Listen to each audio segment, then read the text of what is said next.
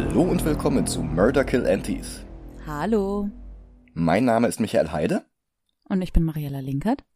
Und heute haben wir uns The Babysitter angesehen. Der wesentlich jünger ist, als ich dachte.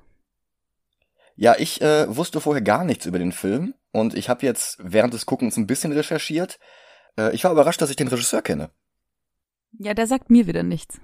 Ja, das ist McG. Den kennt man von Charlie's Angels mit Bill Murray, der danach sagte, man solle McG mit einer Lanze aufspießen. Und von dem Terminator-Teil mit Christian Bale, der danach geschworen hat, nie mehr mit dem Regisseur zusammenzuarbeiten. Das klingt nach einem richtig sympathischen Kerl.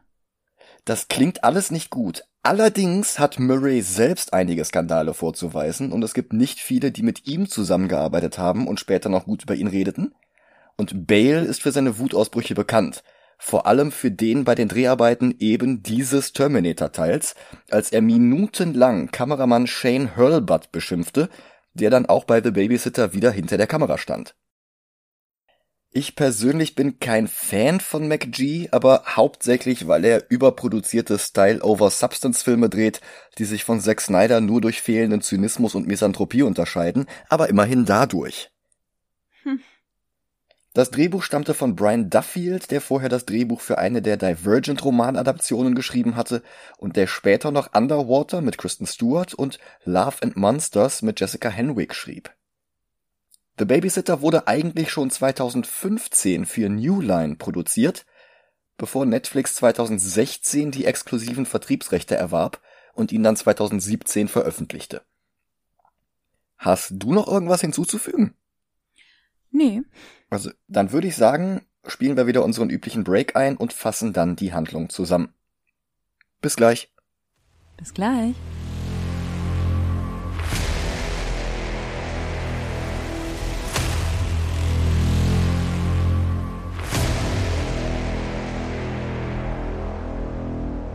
Und da sind wir wieder.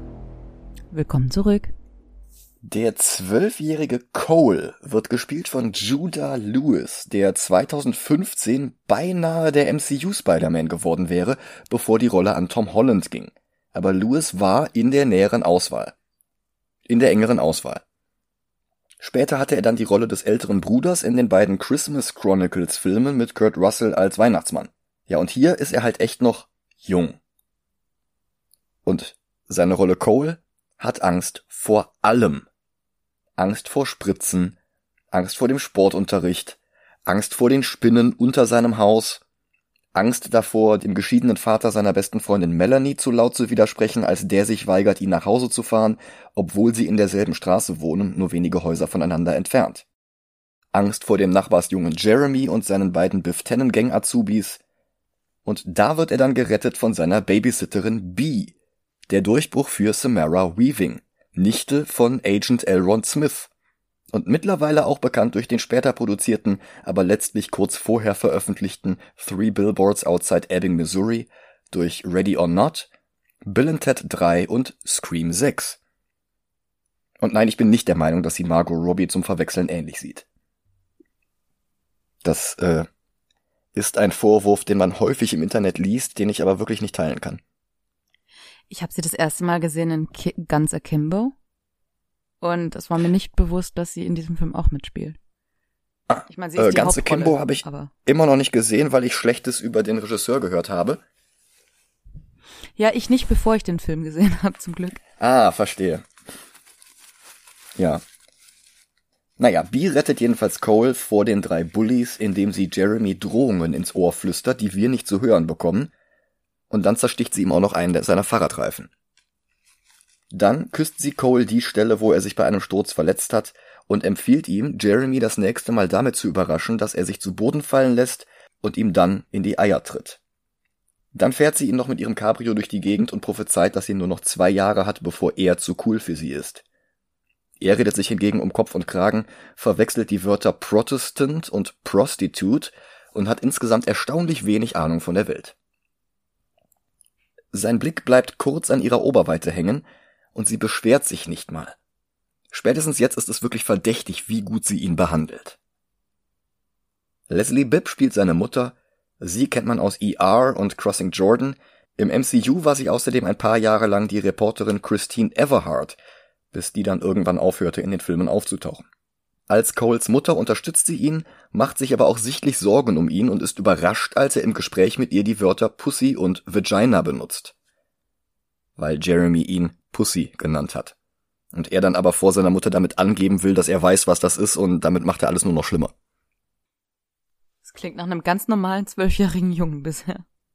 Ja, ja, aber halt sehr, sehr awkward und sehr, sehr schüchtern. Ja, ein ganz normaler zwölfjähriger Junge. ja, gut. Sein Vater gibt Cole Fahrstunden und schon wieder hat er Angst. Er schafft es, sich anzuschnallen und den Wagen zu starten, aber er kann sich nicht dazu durchringen, dann auch loszufahren. Der Vater wird übrigens gespielt von Ken Marino aus Wet Hot American Summer, Veronica Mars und We're the Millers. Er fragt Cole, ob er eigentlich von den anderen Kindern geärgert wird, weil er immer noch eine Babysitterin hat, und er sagt ja, aber auch nur bis sie B sehen, danach sind sie eher neidisch auf ihn. Der einzige Moment, in dem er keinerlei Angst zeigt, sondern geradezu leichtsinnig ist, ist, als er an seinem Modellauto herumschraubt mit dem größten Fleischmesser, das sie im Haus haben. Sein Vater nimmt es ihm weg und steckt es in Tschechows Spülmaschine.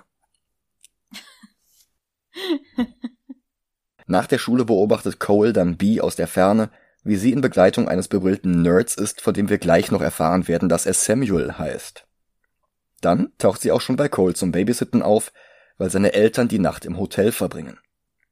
Ihm sagen sie noch, er soll sich nicht überanstrengen, er hat gerade erst die Grippeimpfung bekommen. Dann sehen wir ihn mit B durch das Wohnzimmer tanzen und er sieht sie wie in Baywatch in Zeitlupe auf ihn zulaufen und bis auf die Unterwäsche strippen, um mit ihm im Pool zu planschen.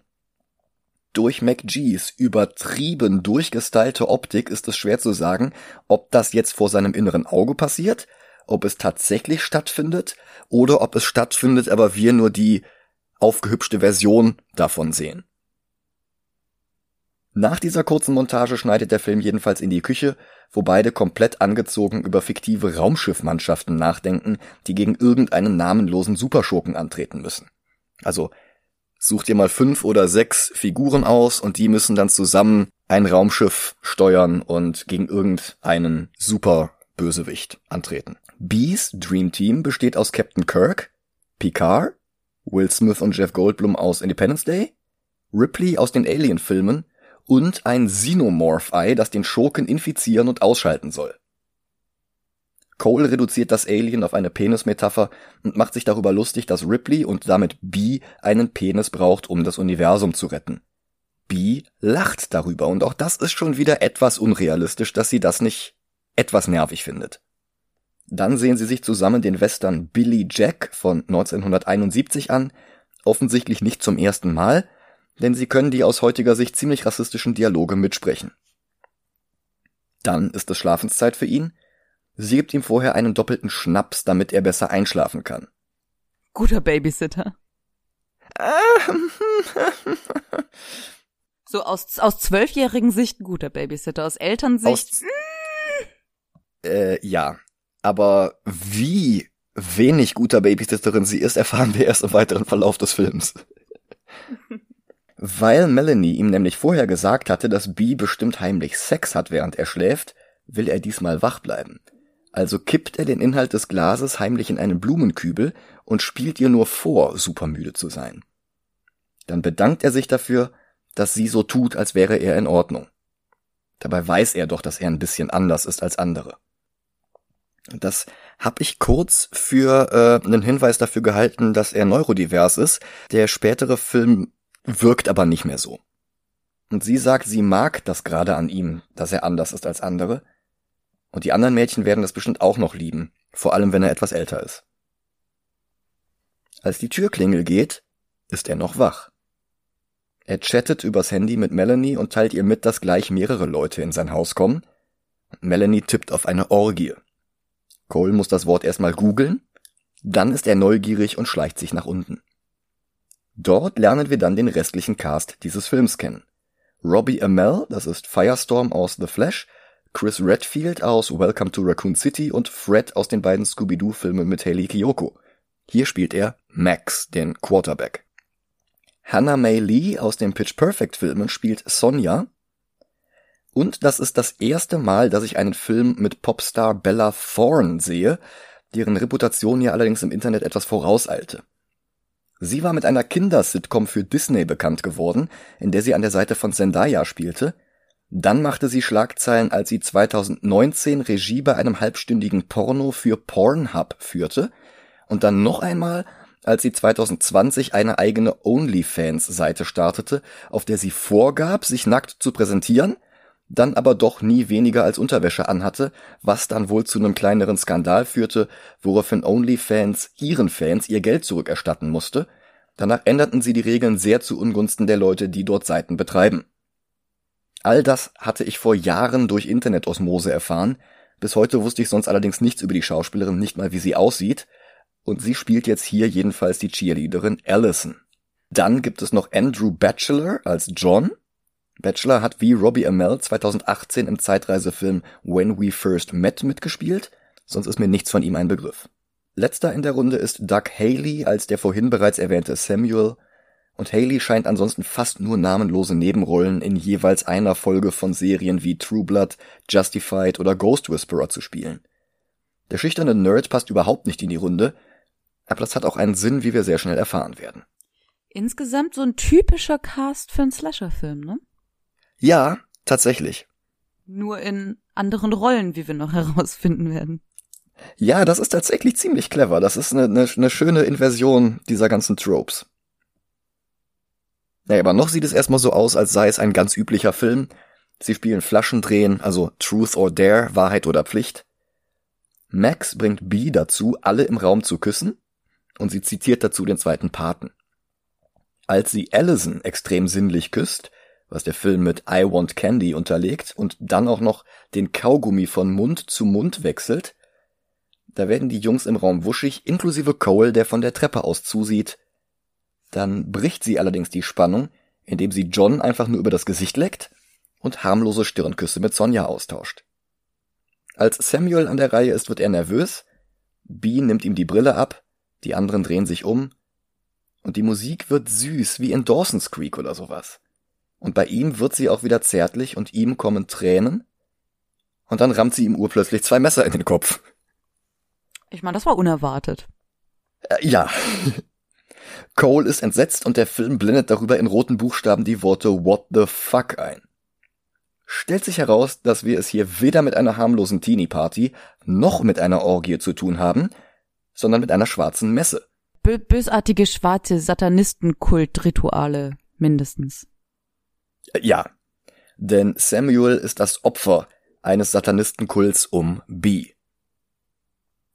Das invertiert, wie gesagt, sehr, sehr schön die Tropes aus Slasher-Filmen. Die Babysitterin ist hier nicht das Opfer, sondern die Täterin.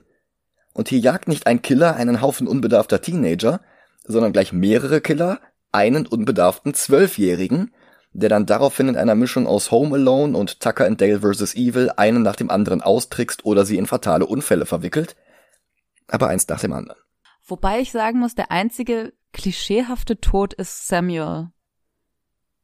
Also das ist einerseits die Szene, in der man feststellt, es ist kein klischeehafter Slasher-Film. Mhm. Und andererseits ist dieser Tod ähm, ich sag mal, mit falschen Versprechungen und Erotik, mit der der Nerd in der Runde nicht klarkommt und dann stirbt der Nerd zuerst. Das ist schon ziemlich klischeehaft.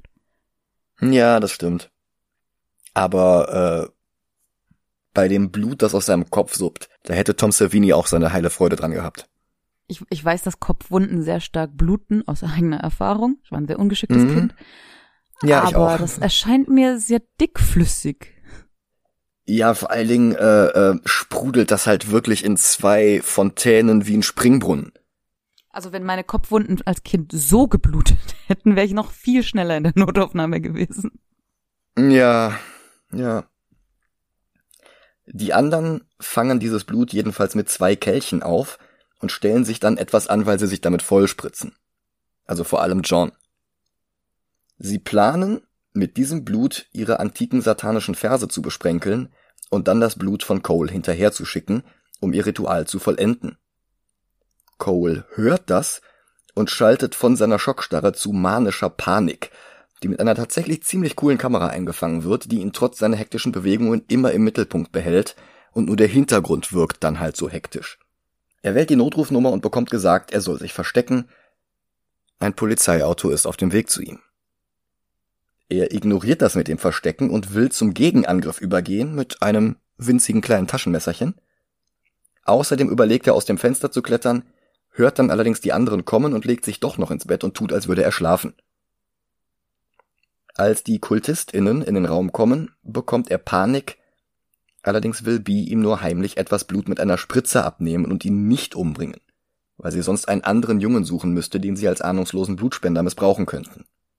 Darum hatte sie seinem Shot auch extra noch ein paar Drogen reingemischt, und das offenbar nicht zum ersten Mal. Cole bekommt das mit, macht aber keinen Mucks, und das trotz seiner Spritzenphobie. Und trotz, wie sie die Spritze setzt. Die ist nämlich Ja. erstens viel zu tief und zweitens falsch rum. Ja, und sie treffen auch erst noch nicht mal die, die Vene. Mhm. Trotzdem ist das das erste Mal in diesem Film, dass er jetzt wirklich über seinen Schatten springt und zum ersten Mal wirklich Mut beweist. Leider hat er bei seinem Plan allerdings ein Detail übersehen. Als Bee ihm gute Nacht gesagt hatte, war das Fenster noch geschlossen gewesen und jetzt weht der Wind hinein und lässt den Vorhang flattern. Sie gehen, er steht wieder auf, knotet sein Bettlaken ans Bett und wirft das andere Ende hinaus, um herunterzuklettern, und plötzlich steht Bee hinter ihm.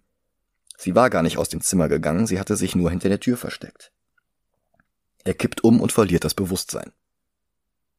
Als er wieder zu sich kommt, ist er im Wohnzimmer an einen Stuhl gefesselt, alle beobachten ihn, Max hat kein T-Shirt an und präsentiert seinen Sixpack. Für den Rest des Films. Was man so macht, wenn man bei einer Freundin zu Besuch ist, die gerade im Babysitten ist. Man zieht sich erstmal aus. Ja gut, er hat wahrscheinlich auch zwar ein paar Blutspritzer abgekriegt. Ah, du meinst, deswegen hat er das T-Shirt ausgezogen, weil drei Blutspritzer, das geht ja gar nicht.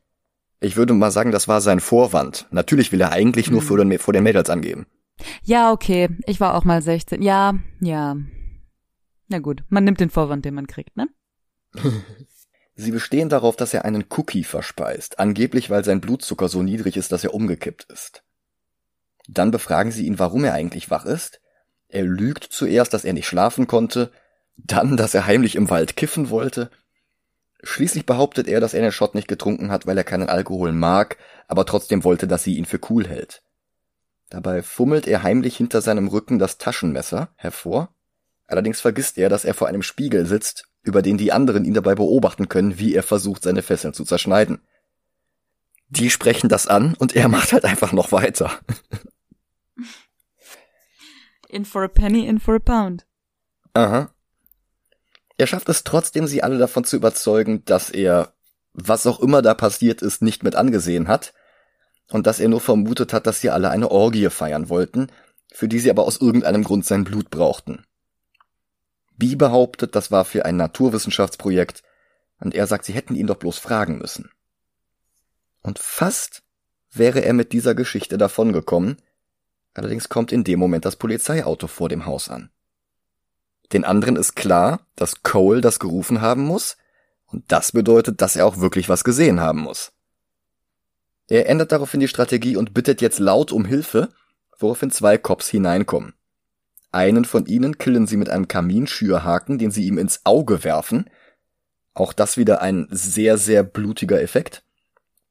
Dem anderen schneidet B von hinten die Kehle durch und John beschwert sich, weil er jetzt noch schlimmer mit Blut vollgespritzt ist. Mit der Hilfe von Cole, der die Polizeicodeziffern kennt, weil er selbst mal Polizist werden wollte, schaffen sie es am Funkgerät zu verhindern, dass das Präsidium Verstärkung hinterher schickt. Allerdings hat einer der beiden Cops in dem ganzen Chaos Allison angeschossen. In die linke Brust. Sie will einen Krankenwagen, aber B weist sie darauf hin, dass sie dann erklären müsste, warum sie die Kugel eines mittlerweile verstorbenen Polizisten in der Brust stecken hat. Sie streiten und Cole nutzt den Moment, um zu fliehen, in die einzige Richtung, die Teenagern in Slasher-Filmen offen steht, Nach oben! und der Film eskaliert noch weiter. Entschuldige, ist das schon der Moment, wo Allison fragt, ob sie nicht einfach einen Tampon reinstecken könnten? Äh, falls sie das fragt, habe ich das nicht mitbekommen. Ich habe hier nur die Trivia offen und ich sehe diesen Punkt gerade. Aber ich glaube, sowas würde wirklich funktionieren, oder? Naja, also zumindest laut Trivia ist es wohl so, dass äh, angeblich schon im Ersten Weltkrieg äh, experimentiert wurde, ob das helfen kann gegen Schusswunden. Und zu welchem Schluss sind die gekommen? Steht hier nicht, aber ich vermute Ah, so. nicht so wahnsinnig gut. Hm. Sonst wäre das bekannt. Ja, wahrscheinlich.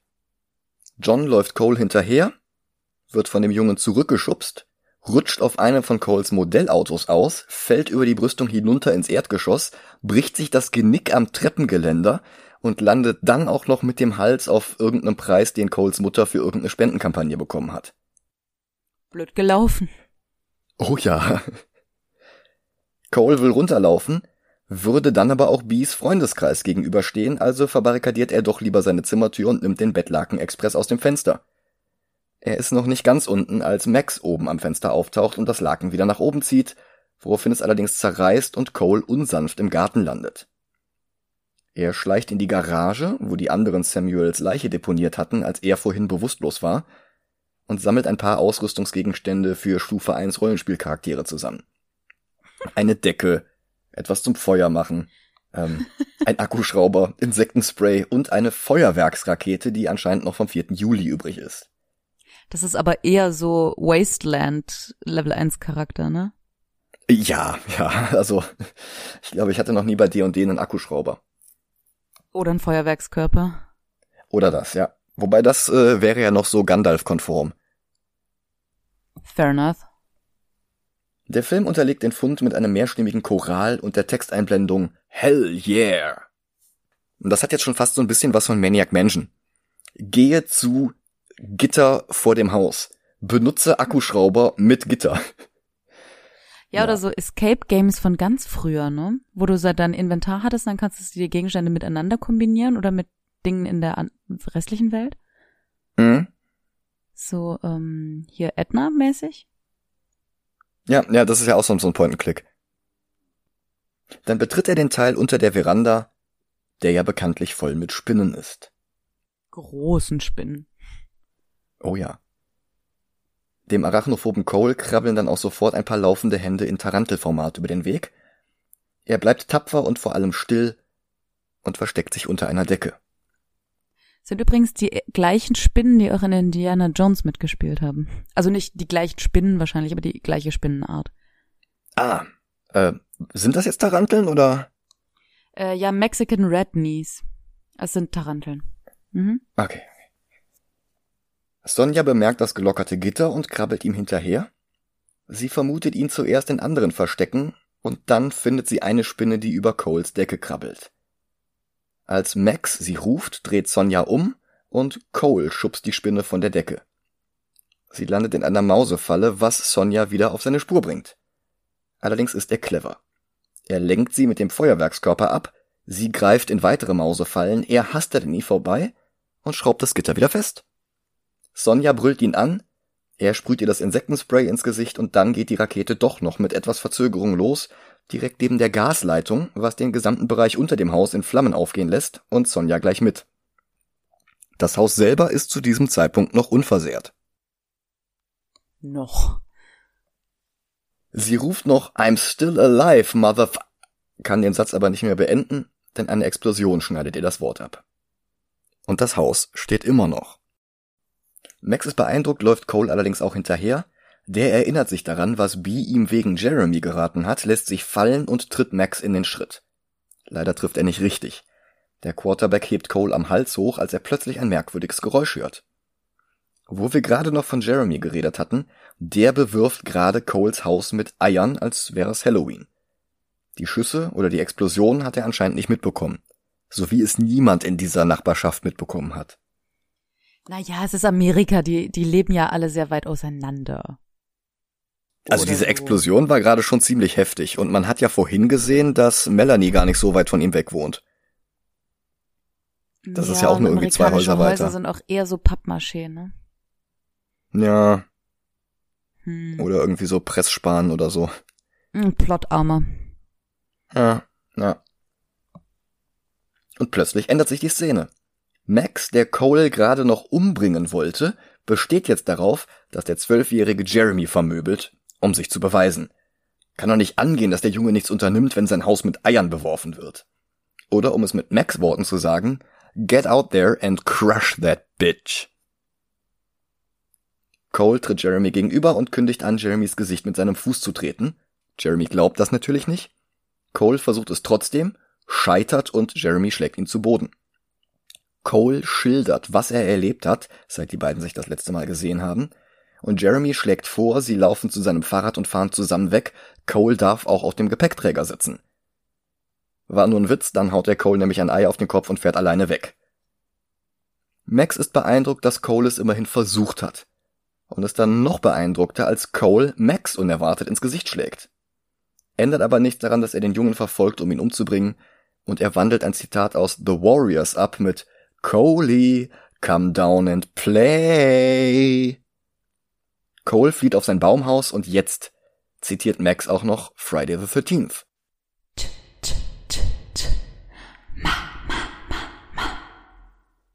Dann guckt Cole auf der falschen Seite, während sich Max von hinten anschleicht. Cole hat aber einen Vorteil. Er weiß, dass sein Vater bereits damit angefangen hatte, das Baumhaus auseinanderzunehmen.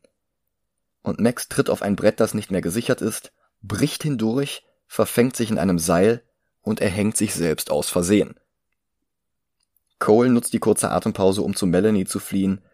Deren Vater ist gerade bei einer Protestant. Dann taucht allerdings B vor ihrer Haustür auf. Mit einer Flinte aus dem Polizeiauto bewaffnet. Wenn die ruhige Vorstadtnachbarschaft bisher schon keine Schüsse oder Explosionen gehört hat, warum sollen sie ausgerechnet jetzt damit anfangen? Cole und Melanie verstecken sich vor B und es wird nochmal richtig spannend, vor allem als die beiden Kinder gleich zweimal beinahe eine Vase umwerfen. Cole kann sie beide Male im Grunde geräuschlos fangen, bevor sie zerschellt. Als ein Handy im Obergeschoss klingelt, geht Bee die Treppe hoch und sieht dabei um ein Haar Cole und Melanie. Die zwei können gerade eben noch ins Badezimmer fliehen, wo Melanie ihn dann küsst. Was ihn an Samuels Schicksal erinnert. Dann will er sie im Badezimmer einschließen, damit sie sicher ist. Allerdings übersieht er dabei, dass das Schloss auf der Innenseite der Tür ist. Melanie ist trotzdem von seinem Heldenmut beeindruckt. Heldenmut, der ihm sofort zu Kopf steigt. Er rennt laut rufend zurück zu seinem Haus, um Bees Aufmerksamkeit auf sich zu lenken und damit weg von Melanie. Und sein Haus ist leer. Alle Spuren der tödlichen Flaschendrehenparty sind beseitigt, alle Leichen entfernt, alle Blutspritzer weggewischt. Also, das heißt bis auf Allison, die leblos auf einem Stuhl liegt. Cole hört keinen Atem, beugt sich näher über sie, und wir erwarten den Jumpscare, dass sie jetzt die Augen aufmacht, der bleibt aus. Als Cole sich umdreht und geht, ist der Stuhl allerdings plötzlich leer. Cole untersucht die Pergamentseiten der Satanistenbibel und plötzlich greift Allison sein Bein. Er schlägt ihr gegen die verwundete Brust und sie beginnt zu weinen. Sie hätte das alles nur gemacht, damit der Teufel ihr den Wunsch erfüllt, Journalistin zu werden. Sie wollte doch niemandem was Böses. Cole schmeichelt ihr, sie hätte dafür doch gar keinen Pakt mit dem Teufel nötig, und Beinahe scheint es so, als würde sie darauf eingehen. Allerdings war das nur gespielt. Übrigens ist der Plot, dass Allison Journalistin werden will, noch aus dem Originalskript übernommen. Da war sie Journalistin für die Schulzeitung. Ach so, okay. Ja, ja. Die Charaktere wurden später ein bisschen umgeändert, um klischeehafter auf den Cast für einen Slasher-Movie zu passen. Aha. Aber da war eben Allison äh, Journalistin für die Schulzeitung, Sonja war die Cheerleaderin, John war, wurde ähm, John the Baptist genannt und Max hatte damals auch noch Dreadlocks. Okay. Lustig. Im letzten Moment fällt ihm ein, dass sein Vater das Messer in die Spülmaschine gelegt hatte. Er greift danach und schon wieder reingefallen. Seine Mutter hat es wieder rausgenommen. Und der Film schneidet jetzt auch noch zu den Eltern ins Hotelzimmer. Cole und Melanie hatten vermutet, dass die beiden dorthin fahren, um Sex zu haben. Die Realität besteht allerdings daraus, dass Coles Mutter ihrem Mann gelangweilt einen Handjob unter der Decke gibt, während sie irgendein Magazin liest. Und auch er wirkt total gelangweilt. Und die beiden unterhalten sich dann auch noch darüber, dass das Messer in den Messerblock gehört und in der Spülmaschine nichts zu suchen hat. Ja, und aus genau dem Messerblock zieht jetzt Allison das Messer heraus. Cole greift nach einer anderen Waffe, findet aber nur ein ziemlich unspektakuläres Feuerzeug, um den Gasherd anzuzünden. Allison holt mit dem Messer aus und mit einem lauten Knall zerplatzt ihr Kopf in einer blutigen Explosion, als B ihr in den Kopf schießt. Sie rettet Cole das Leben, beschwert sich allerdings auch, dass sie jetzt schon wieder die Stadt verlassen muss. Also das ist alles nicht das erste Mal. Cole greift nach dem Buch und droht damit, es mit dem Feuerzeug anzuzünden, wenn sie ihm nicht mal langsam erklärt, was das eigentlich alles soll. Und sie sagt, wenn man die Seiten mit einer Mischung aus dem Blut eines Unschuldigen und dem eines Opfers mischt, dann erfüllt einem Satan jeden Wunsch. Warum sollte sie ihn jetzt töten? Sie haben so eine gute Chemie. Sie braucht nur hin und wieder ein bisschen was von seinem Blut. Cole fragt, ob es vor ihm schon andere Kinder gab und Bee gibt das zu. Sie sagt aber auch, sie könnten aus der Nummer rauskommen, indem sie einfach behaupten, dass die beiden sich zusammen gegen die anderen gewehrt hatten. Also die Billy und Stu Taktik. Cole zündet das Buch dann aber trotzdem an und läuft vor Bee davon. Er wirft das Buch von sich und läuft nach draußen. Bee versucht es zu löschen und er rennt zum Auto von Melanies Vater. Jetzt hat er keine Angst mehr. Und zu den Klängen von Queens We Are the Champions braust er los und überschlägt sich. Das Auto knallt in sein Haus und erwischt Bee.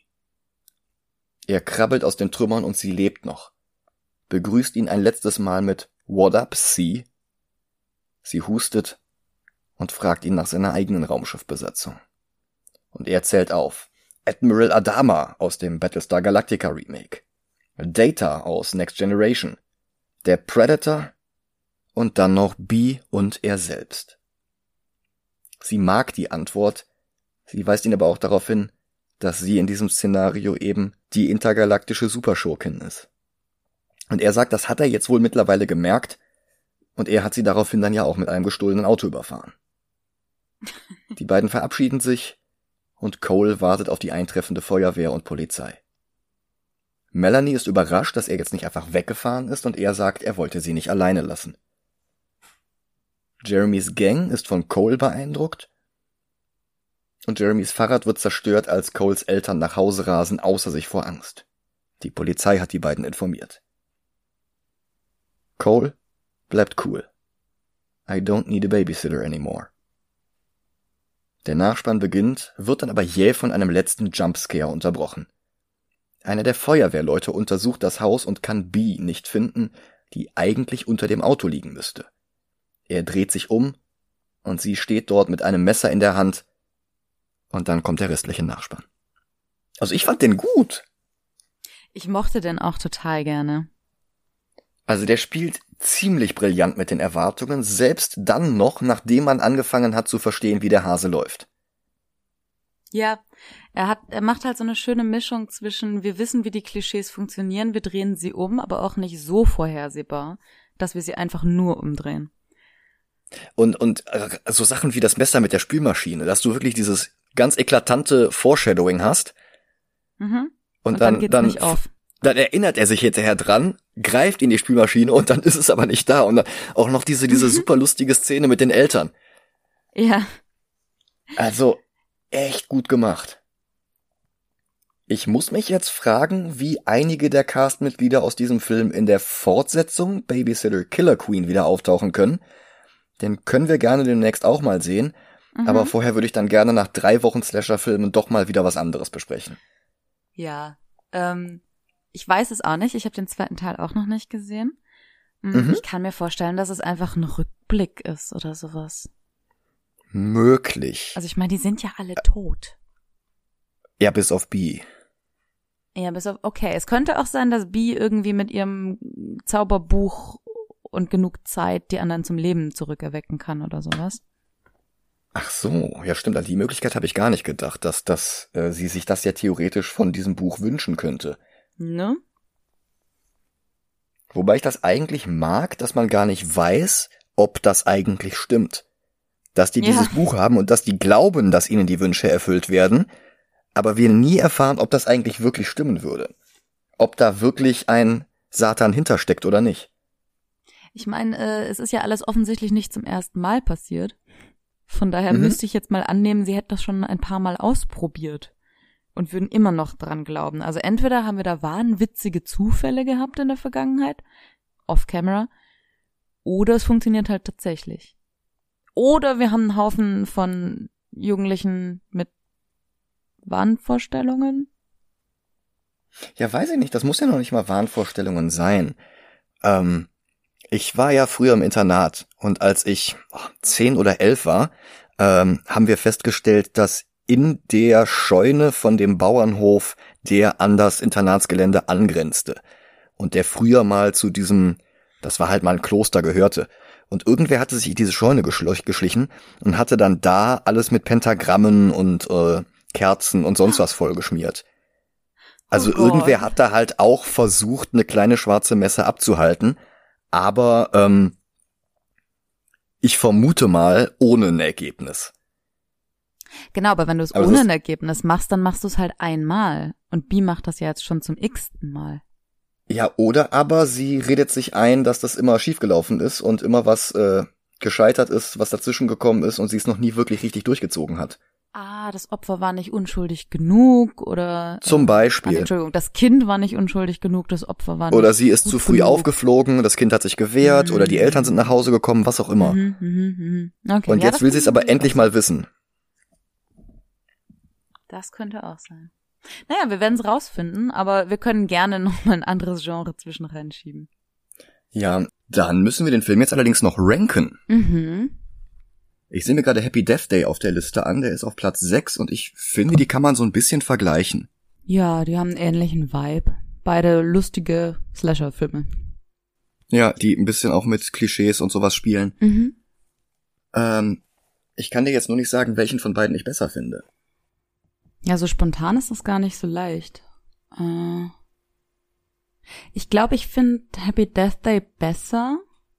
Mhm weil er ein bisschen mehr selbstoriginell reinbringt. Also mit diesem ganzen Zeitreiseding und so weiter, diese Mischung finde ich ein mhm. bisschen origineller, als einfach nur die klischeehafte Opfer-Teenager-Gruppe zu nehmen und zu den Tätern zu machen.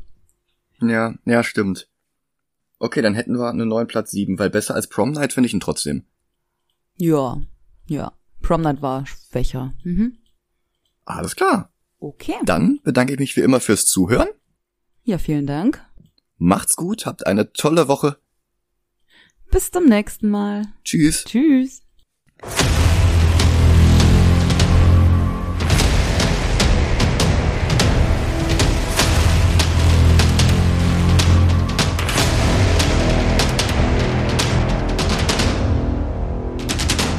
Äh, der Epilog zu dieser Bauernhofgeschichte ist übrigens, dass ich mir in der Schulkirche Weihwasser geklaut habe äh, das dann da in dieser Scheune versprenkelt habe und aus der Bibel vorgelesen habe. Oh, du hast einen Mini-Exorzismus gemacht. Ja, Exorzist Junior sozusagen. oh. Und äh, ich meine, wenn danach nichts Schlimmes mehr passiert ist, dann hat entweder der satanistische dann hat entweder das satanistische Ritual nicht geklappt oder du hast die Welt gerettet. Ähm, das ist nicht auszuschließen.